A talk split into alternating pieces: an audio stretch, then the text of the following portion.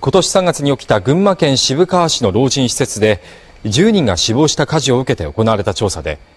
この施設のように無届けのまま運営されていた有料老人ホームは全国に525件。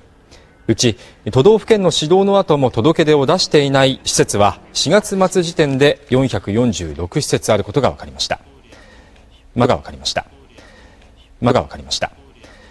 また入所者のプライバシーが確保されていないなど80の施設について80の施設について都道府県が生活環境を改善するよう指導したということです。